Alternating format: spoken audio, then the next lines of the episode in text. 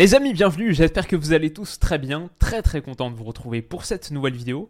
Déjà la deuxième de la journée, on est le 31 janvier, dernier jour du mercato hivernal, et ce matin j'en ai déjà fait une sur Hakim Ziyech au Paris Saint-Germain, la rumeur qui enfle depuis hier soir. Donc si ça vous intéresse, c'est en ligne, mais aujourd'hui on se retrouve pour la deuxième vidéo de la journée, il y en aura peut-être une troisième, peut-être une quatrième, je sais pas, mais j'essaye de le faire au fur et à mesure des grosses informations qui sortent sur ce dernier jour. En l'occurrence, Joao Cancelo au Bayern, ça c'est quelque chose qui m'intéresse beaucoup depuis hier. C'est quelque chose qui est très très proche de se faire. On a eu le tweet de Fabrizio Romano qui dit que le Bayern a trouvé un accord avec Man City pour signer Joao Cancelo, un prêt plus une option d'achat de 70 millions d'euros, prêt jusqu'à la fin de saison, plus option d'achat de 70 millions d'euros.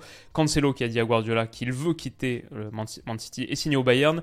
Visite médicale suivre. Effectivement, elle a eu lieu quelques heures plus tard. On a la vidéo de Joao Cancelo qui atterrit à Munich et qui passe donc sa visite médicale avec le Bayern. Apparemment, la relation, ça c'est un article de l'Athletic que j'ai lu ce matin, la relation entre Cancelo et Guardiola s'est significativement détériorée, notamment à la suite de son, son, retour du mondial, retour de Coupe du Monde, où il a très peu joué avec City, a été placé sur le banc à plusieurs reprises.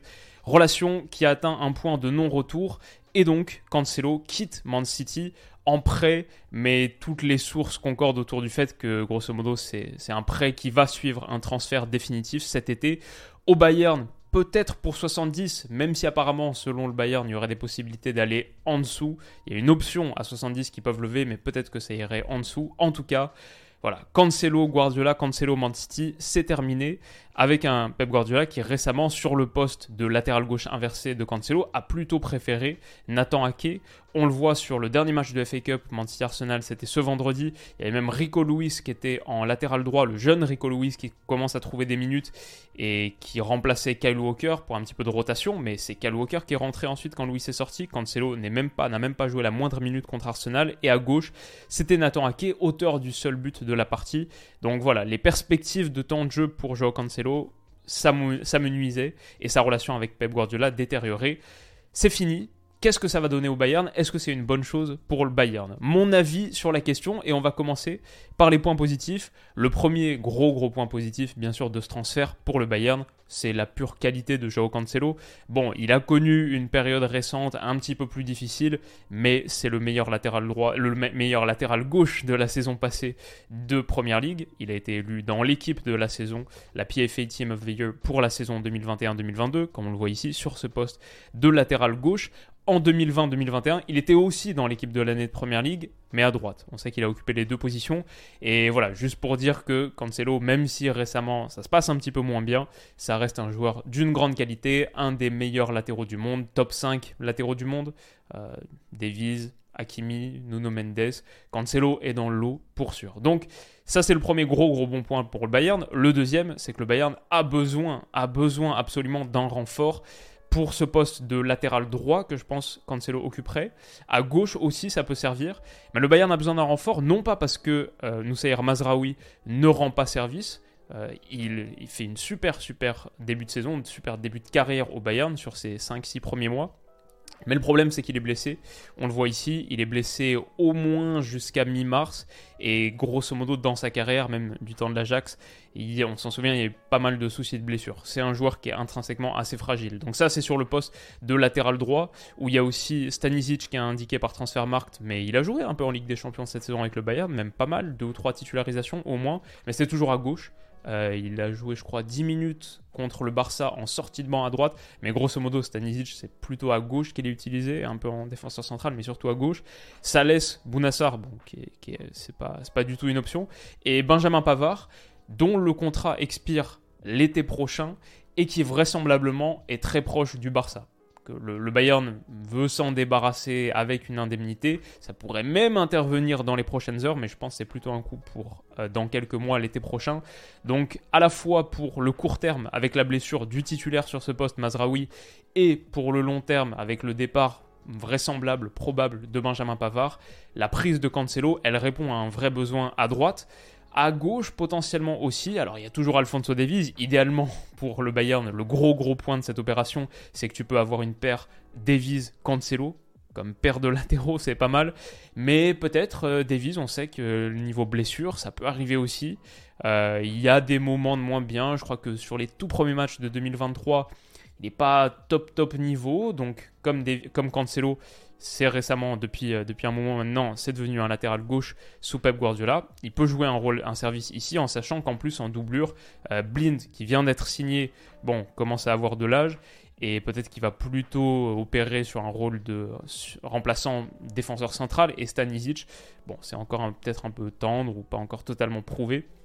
Donc euh, ouais, Cancelo clairement répond à un besoin pour le Bayern sur ce poste, ça c'est certain, et il a de la qualité ça fait pas mal de bons points positifs. Sur les points négatifs, je vais dire que Cancelo, très récemment, est un peu au creux de la vague. Ces six derniers mois sont loin d'être les meilleurs.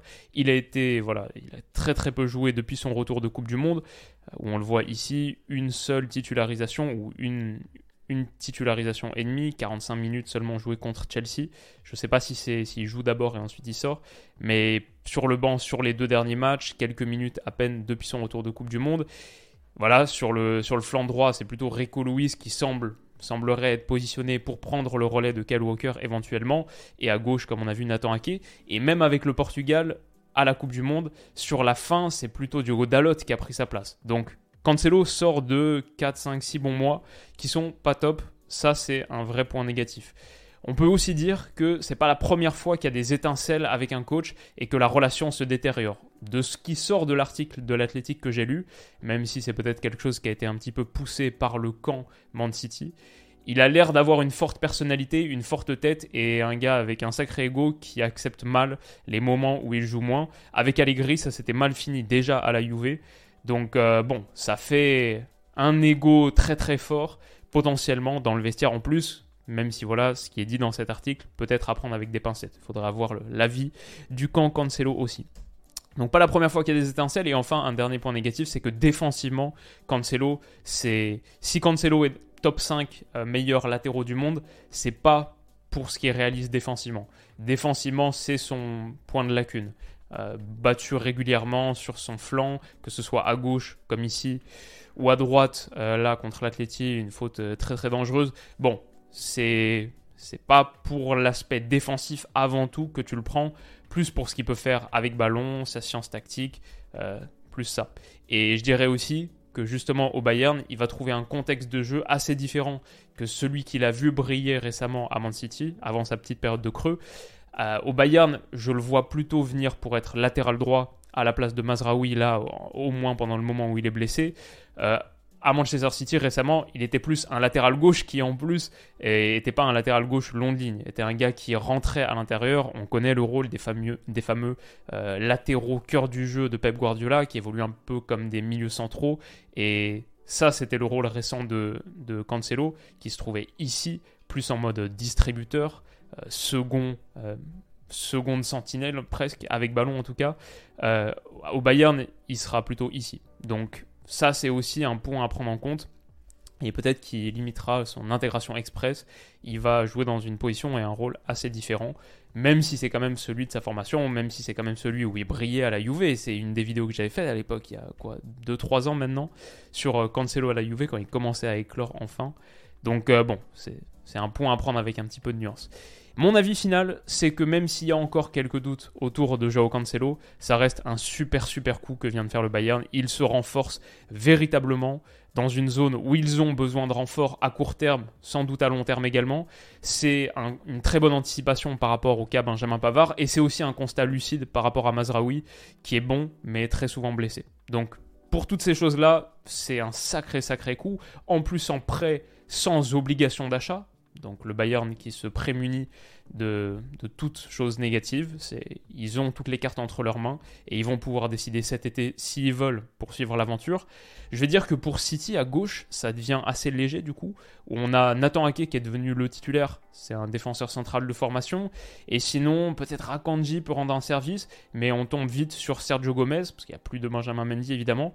Euh, est-ce que c'est suffisant pour un club qui a la prétention de remporter la Ligue des Champions En sachant qu'à droite, bon, j'ai pas mis Rico Lewis ici, mais c'est Walker derrière Rico Lewis, plus de Cancelo. Ça peut faire un petit peu léger pour ce City de Pep Guardiola parce que je pense pas qu'ils vont recruter pour remplacer.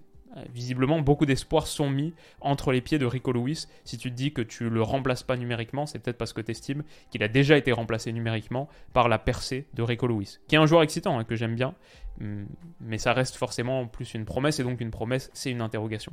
Ok, c'est peut-être encore un petit peu plus tendre et faible sur la zone à gauche quand tu te dis que tu as perdu Zinchenko cet été. Cancelo puis Zinchenko qui partent les deux en 6 mois, en l'espace de 6 mois. Ça fait pour moi un Man City qui s'est un peu affaibli sur son arrière-garde. Et voilà, à voir ce que ça donne cette, saison pour la conclusion de cette saison en Ligue des Champions. Mais c'est un petit bémol. Et enfin, je dirais, dernier truc par rapport à, Cancelo, c'est que le Bayern quand même montre que c'est un club qui travaille sacrément bien, qui est toujours à l'affût d'une opportunité comme celle-ci. Et je pense qu'il y a pas mal de gros clubs aujourd'hui qui se disent waouh, comment est-ce qu'on est passé à côté de ça? Il y avait l'opportunité de faire Cancelo et on l'a pas du tout saisi. Euh, voilà, je pense au Real Madrid par exemple, qui aurait bien besoin d'un renfort sur son secteur défensif. Peut-être même le Barça. Bon, peut-être que les moyens financiers sont pas les mêmes. Bayern a beaucoup plus de capacité parce que sa gestion est plus euh, saine, claire. Mais voilà en gros, euh, je pense qu'il y a beaucoup de gros clubs qui là regardent cette affaire et se disent qu'ils auraient pu en être. Le Bayern peut être satisfait d'avoir été à l'affût de l'opportunité. Voilà grosso modo ce que je pense de Cancelo Bayern. Votre avis, n'hésitez pas à me le faire part en commentaire. Comment est-ce que vous voyez les choses? C'est intéressant parce que là, on va voir un huitième de finale PSG Bayern avec, pour moi, les quatre meilleurs latéraux de la planète qui s'affrontent.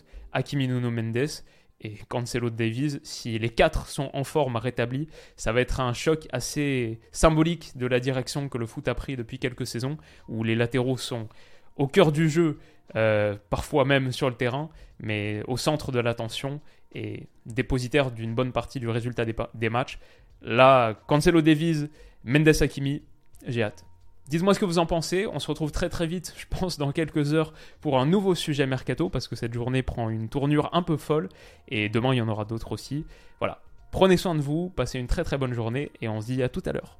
Bisous.